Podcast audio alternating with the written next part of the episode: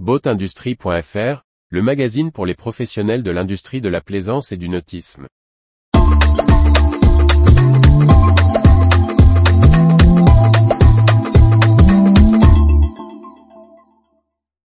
APA, on veut mieux accompagner les ports de toutes les tailles. Par Briag Merlet.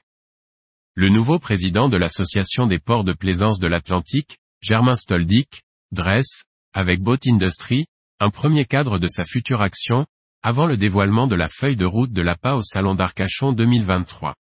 Germain Stoldick, directeur du port d'Arcachon, a été élu à la tête de l'Association des ports de plaisance de l'Atlantique, ou APA, le 27 janvier 2023. Il esquisse ce que pourraient être certains des grands chantiers de la structure, qui fédèrent les ports du littoral sud-ouest français. Comment êtes-vous arrivé à prendre la présidence de l'APA À l'occasion de l'Assemblée générale de l'association, nous avons élu un nouveau bureau. Bertrand Moquet, le directeur du port de La Rochelle, qui était à la tête de l'association depuis 12 ans, avait indiqué auparavant qu'il souhaitait passer la main. L'APA a été créée à l'initiative d'Arcachon, La Rochelle et quelques autres grands ports.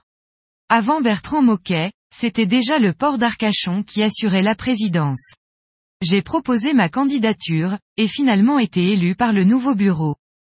Que représente l'APA L'association représente 53 ports, répartis de Pornichet à Andaille. Le nombre d'anneaux est de 23 000 et la capacité d'accueil est de 29 000 bateaux. Cela prend en compte les ports à sec et autres alternatives. Quelle est votre mission de nouveau président? Je souhaiterais impulser un nouvel élan, avec notamment un nouveau délégué général en cours de recrutement. Une feuille de route pour trois ans sera présentée d'ici trois mois au Salon d'Arcachon. Elle s'articulera autour des trois missions principales de l'association, qui sont Informer nos adhérents et gestionnaires de ports, par exemple sur les modifications réglementaires. Accompagner les adhérents, par exemple dans les demandes de subventions, ou pour pousser des dossiers.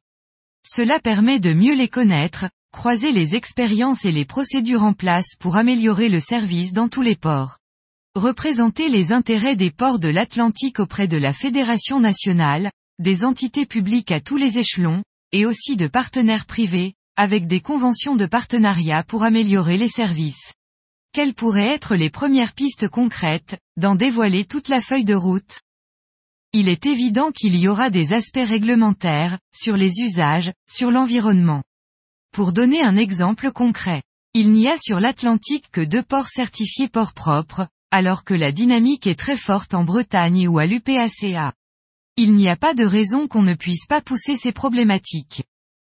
Nous travaillerons aussi à convaincre les 5 à 6 derniers ports manquants sur la façade à adhérer, voir comment faciliter les liens entre gestionnaires et partenaires privés. Enfin, l'un des enjeux est aussi d'améliorer l'accompagnement des ports, quelle que soit leur taille.